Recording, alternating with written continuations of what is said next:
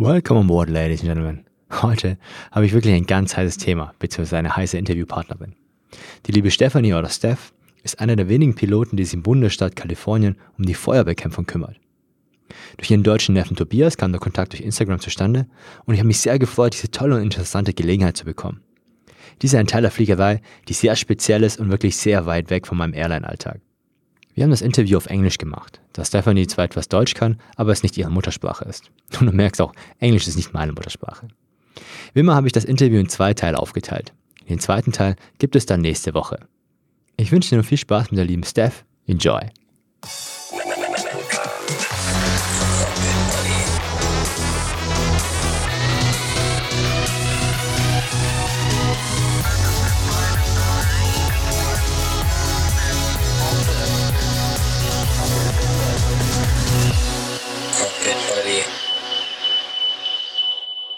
Welcome on board, ladies and gentlemen. Heute habe ich eine spezielle Folge für euch vorbereitet. Und zwar habe ich einen super klassen Interviewgast bei mir.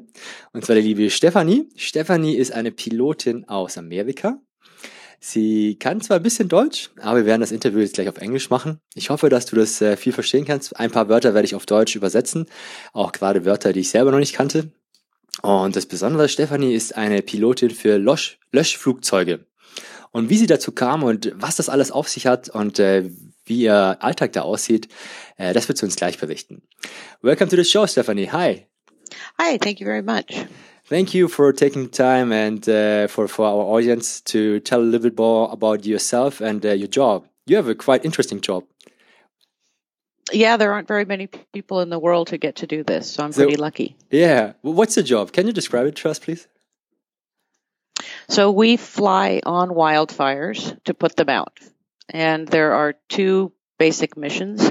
One is the one that I do, which is I fly an aircraft with one other person and we manage the fire and all the aircraft on the fire. So I get to the fire first and we bring the tankers and the helicopters in and we tell them where we want the retardant and the water to go. In our aircraft, we have six radios. So we're talking on three of them to the ground and three of them to the aircraft. So it's a constant stream of conversations. And then um, we are up for about four hours at a time on a fire. And then we go back and land. If the fire is still going, we get a replacement to continue with the mission. Wow. This sounds so crazy. It's really crazy for me. Um, because when I started my flight training, there were some Canadair CL215, I guess, mm -hmm. the, mm-hmm. the yellow ones, the yellow red ones. Yeah. The retardants, you said it's uh, the name in English, right? Yeah, they actually drop water. Yeah, just They're water, water, specific. Yeah. Mm -hmm. German, it's Löschflugzeuge. I have to Google yeah. it myself. and uh, yeah, but you started uh, not with uh, with this job first. You just started in an airline, right? Well, I started um, as a just a private pilot, um, working on my my private pilot as a civilian in okay. um, California, and got all of my ratings and then flight instructed, and then flew cargo, single pilot. Single um, pilot cargo. Wow. Yeah, it you know it's King Airs and yeah. um, Beech 99, that size turbine, twin turbine. Cool. Huh? And then went to the airlines and flew first officer in the Saab 340. A Saab 340. Uh, I know that. Mm-hmm. Yeah, cool. Yeah. And then you decided, ah, that's not fun enough. it's not well, cool enough. I actually I got my private license because I wanted to fly on the fires. Ah, okay. um, I had worked as, for one summer as a firefighter and saw them on a fire and went, how do I get from standing here to flying that? Wow. And so that got me into flying, but at the time there were no positions. Everything was full. So for years I tried while I was building hours. And then um, the airlines were hiring and, you know, one needs to make a living. Yeah, sure. So sure. I went and flew at the airlines and then 9 11 and everybody flowed backwards and got furloughed. I was fortunate enough to keep my job, but I was at the very bottom of the seniority list. Yeah, and, I know that um, feeling. exactly. So then I started to seriously pursue the firefighting side, airline, um, and so I left the airlines and um, flew federally for a while, and that for four or five years, and then got this job flying for the state of California. So you're actually flying for the state of California, and um, we are coming back to, to, to your aircraft right now. What's uh, what's called? Can you say it again? Yeah, it's a Rockwell Commander. Excuse me. It is. it was originally made by North American, okay. so it's a North American OV10. Mm-hmm. Um, then Rockwell purchased the plan, so now they're also known as Rockwell. But okay. it's really a North American aircraft. They're pretty it's old, a twin right? boom, a twin. twin turbine, okay. um, with a big high um, horizontal stab across the top. Yeah, it just um, uh, popped up the. Uh, I just googled it, and uh, it's just seeing a picture right now. Yeah. yeah, it's pretty old, right? Yeah, so they came out in Vietnam. They were the last of the um, forward air controller aircraft, the FAC aircraft, to come out for okay. Vietnam. So they're very mission specific. You can look out each side. They're they go from about we can loiter almost at 40 knots. Oh, and they that's um, pretty slow. Can really slow. The yeah. wing is super fat. And we okay. put flaps down for that too, but you wouldn't want to lose an engine when you're loitering that slow. Yeah, I guess so. Forty knots but, um, is very slow. Yeah, but they they'll cruise at about 230. Okay. So they have a pretty wide envelope. So you need a slow speed to to watch the fire. Well, we actually loiter at about 100 knots. Okay. So it's not that slow. Okay. So and uh, but you you just uh, you told me earlier it's not uh, you don't have water in your in your in your aircraft you, you just uh, you're more like air traffic control for the fire right right I just say we talk the fire out you talk the fire out that's nice so you're more like uh, operating orchestra right exactly yeah um, the when it gets really busy and the people on the ground are on the radio to us and we're talking to helicopters and aircraft um, the guy sitting behind me is the one who's really doing all the work. I just fly in circles. Mm-hmm. Um, but at some point, I become his secretary because you just can't answer all those ah, radios. So, Six radios, so much. Yeah. Yeah. So we're we're definitely a team up there. Um, and I'm listening to what they need from him, so I can place the aircraft where he can see what they need, and um, you know if their frequency changes he needs, I take care of that, and so. Yeah. Okay, and um, let's say there's a fire in California and you got called for for a mission.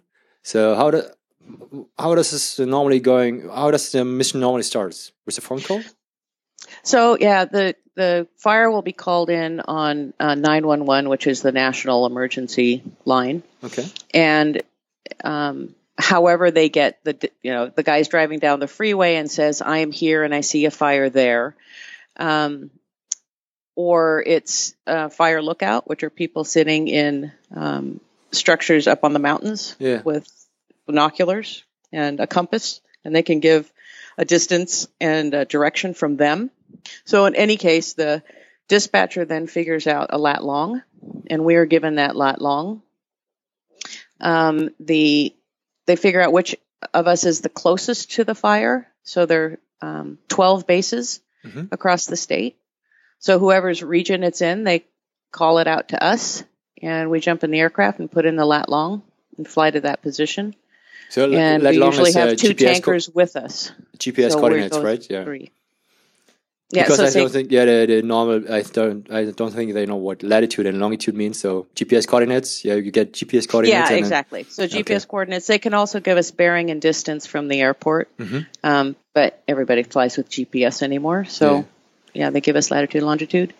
Um, and then you and, go in the air and uh, with with two tankers, you said. Yeah, usually we have two tankers in tow, so we all get airborne at the same time.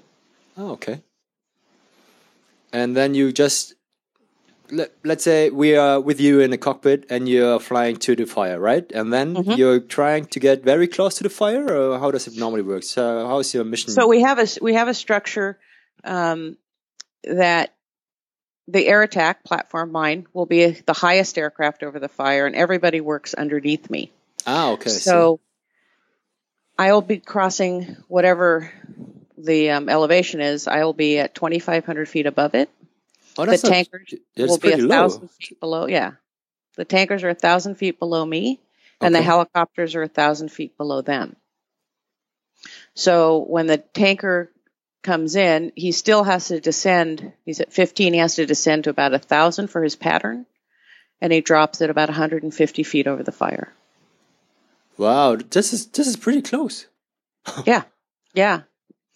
Um, and they have to go fly over the fire, right? So So they're going to fly on the outer edge of the fire. outer so edge, okay. i- i- if you imagine a fire with no wind and the column of smoke is going straight up, Yeah. we would just be putting retardant around the fire, um, so to cool the edge, To and cool then the let the firefighters put the fire out. Obviously, if it's windy and there's a column bent over, Mhm. then that becomes an issue. We can't always get underneath it to fight fire. Um, so we'll we'll try to put the fire out along the flanks and try to pinch the fire off. And of course, the firefighters on the ground are trying to to use what we're doing to their benefit and put the fire out. This sounds very dangerous. Uh, is it very It's- dangerous? It isn't very dangerous. Um, it's it can be. Um, I wouldn't use the word dangerous. It takes a lot of focus on everybody's part, and clearly the helicopters and the tankers that are getting low to the ground have the biggest risk. At 2,500 feet above the fire, I've probably got the safest position. Um, congestion is a problem that probably makes it the most dangerous because if you don't see each other and somebody comes flying in, Sure. so um, So yeah, how, my job is to basically keep track of everybody too. Okay, so how many aircrafts do you control normally at the mission? Depends on the fire, I guess, right? Right, right. So right over the fire, we try to keep it to um, no more than three or four tankers. Okay. And if there's more of them, they'll st- they'll hang out a little further out and then come in. It just gets too crowded, and then we could have several helicopters working, um, and then we separate the aircraft from the helicopters because obviously we can't have them fly into each other or Yeah, sure. get close to each other. So So, but uh, the helicopters and the, the tankers, they have to go very low. 150 feet is not very much, right? So, Right. And, and the heat Yeah, I is mean, for think putting about them what up, do you- right? what do you cross the numbers when you're flying in at an airport, right? Yeah. You call you call 100 feet on the approach, right? So for me as an airline pilot flying a jumbo jet, 100 feet, feet is nothing, right? So, yeah. yeah, that's your final call, yeah. right? Normally Yeah. I'm over the runway, right? Mm, 50 exactly. feet, right? Yeah. Yeah. So it's pretty, pretty low. Uh, uh, how is it possible even to go s- so close to a fire? Because the fire is putting heat up, and then you have to fight against the the, the increasing air and stuff. Well, so we're actually outside of the fire line, right? Because we don't usually, I mean, sometimes I will fly over the fire because I'm higher up. Mhm. But if we're dropping retardant, they'll make their pattern outside of the fire and then drop along the edge of the fire. okay, And there are times where it's so turbulent down there that they can't get in. I mean, there are times that Mother Nature just doesn't let aircraft do their work. okay. So, yeah. Wow, that's quite interesting. So, and uh, how do you get an overview with such smoke and everything? How is it even possible to to coordinate so so many aircrafts below you? Yeah, usually, um, you know, our goal is to put out the fires in less than 10 acres. We obviously don't achieve that, as everybody in the world heard about our huge fires last summer. Yeah. Um, but when a fire is is running, it's putting its smoke to what we call the head of the fire. The heel of the fire is where the fire started, and the smoke is running towards the head of the fire. And so there's visibility from the heel up the sides. And if we can't get across the head because of the smoke, then we can't. We, we don't fly IFR because you can't. If you can't see, you can't do what you need to do. Okay. So, you know, even if I were to go on instruments, well, it doesn't do me any good if I can't see the fire because I'm in the smoke. Yeah. So we are absolutely a VFR okay. operation. And do you have some kind of radar in your in your machine, Uh, in your in your aircraft? We do not. So you're just plotting in your brain where the other aircrafts are, and Oh, I'm so, out? well. We do have TCAS. Sorry. have TCAS. So we don't okay. have ground radar, but we do have TCAS. Okay. Yeah. Okay. Wow. And now with ADSB, obviously, we'll have that too. Yeah. Okay. But it's not so accurate, right? It's not so precise. Like, yeah, you have to look out, It's- and then you have to. Oh, absolutely. You have to look out, but it's pretty good. I mean, it'll chime and tell you, but you know, closure rates and because we're at a thousand feet apart, it can get pretty excited. traffic, traffic all the way, right? yeah, exactly. And then terrain, terrain. Uh, Oh, sh- No. oh sure, terrain as well. Yeah, right. The GPWS. Well, that must Yeah, be very. Oh, yeah, very noisy say, in cockpit. Uh, our GPWS is is for flight, so it's not that accurate either. okay. wow, that's that's pretty amazing. And uh, so, are you on standby all the time, or how does it work? How, how's your normal roster? You you don't have a roster, right? So, um, like I said, we have 12 bases, and every base has an air attack and a tanker or two. Um, our day starts normally at 10:30, and we fly until dark. Okay, because Um, of VFR, right? Yeah, sure. Yeah, and uh, so we actually, if there's no fire that day, our our cutoff is a half hour before sunset. Mhm. Um, but we are literally sitting as if you were on 10 minute standby in the crew room. Okay. Um, we need to be airborne within 10 minutes of the call. Yeah, I see. So um, we work six days a week, one day off for five months. Wow. Wow, this is crazy. so But then I'm unemployed for the rest of the year. you are unemployed the rest of the year. hmm That's not like They just say, We're done with you. You can go home now. wow. At which I- point, after being there for six days on, one day off for five months, I'm very happy to leave. Okay, I guess so. I guess so. right? Wow, that's that's crazy. So I think we have to explain what's IFR and VFR for the for the listeners. Okay. Ähm, einmal geht in German quick. Mhm. Äh, äh, IFR bedeutet äh, IFR auf Deutsch, bedeutet nach äh, Flug nach Instrumentenflugregeln, das heißt Blindflug auf Deutsch. Und VFR bedeutet, dass man einfach nach äh, visuellen Flugregeln fliegt, also nach Sicht quasi. Das eine bedeutet Sichtflug und das andere bedeutet Instrumenten- oder Blindflug. Genau. IFR und VFR. Yeah, just to clarify for the listeners. Yeah. Mhm. So, what are you doing the the rest of the year? Um, I actually have my own airplane. I do some flight instruction Oh, okay. and um, just have time off and visit family in Germany. okay. yeah, your, your sister lives in Germany, right? So, and your nephew, right? Uh, yeah, my sister and brother. Yeah, they're both here actually. okay, I see. Wow, this this is crazy. So you, how how long is uh, your endurance with your with your aircraft? You cannot be. Is it twelve hours? No, I can't believe it. No, no. So we're about a four-hour airplane. We can do if the fire is very close to us. You know, we don't have a long um, en route part. We can stay up five, but we only we're limited to seven hours of flight time a day instead of the normal eight. Um, and so we usually stay up about three and a half hours at a time. Three and a half. and- Yeah, and if you've been working a fire, your brain is just a noodle at that point anyway. You I need to guess so. land and have water and regroup and fuel. it So, must still yeah. get very hot in the cockpit, right? Above the fire. Yeah, it's a it's as you saw in the picture, it's basically a little glass bubble we sit Yeah. in. Um, but they've um, put really nice air conditioning in over the Ah, last few years. okay. Uh, we couldn't do it. It gets to 115 degrees where I work. Fahrenheit, right? Yeah. Yeah, and so if you're up in the airplane for hours, you literally you you become ineffective. Yeah. So, Wow, that's pretty hot. Yeah. 250 degrees for for the German people is uh, 120 Grad Celsius. That's pretty hot. This is yeah. Water no, that's no, no. the- So I'm saying we're about 45 degrees C, Ah, something okay. like that. Yeah, 45? Okay. yeah, which is still hot. yeah, this is hot. Yeah. hmm 120 degree Fahrenheit, you said, right? Yeah, no, I uh, about 115, Uh, 15. Okay, so Yeah. the wrong Yeah, number. yeah. yeah. It's for, for 45, yeah, 46 degrees uh, Celsius. something like that. Yeah, yeah. It's pretty, still pretty hot. Mm. well, do you wear uh, oxygen masks during your No, the missions? No, we're because we're 2,500 feet above. Most of the time, we're not even close to 10,000 feet. Um, not uh, due to to the to the, the altitude uh, due to the smoke. No, because we try to stay out of the smoke. Oh, okay. So yeah, um, we do get ash on us, but that stays you know outside the airplane.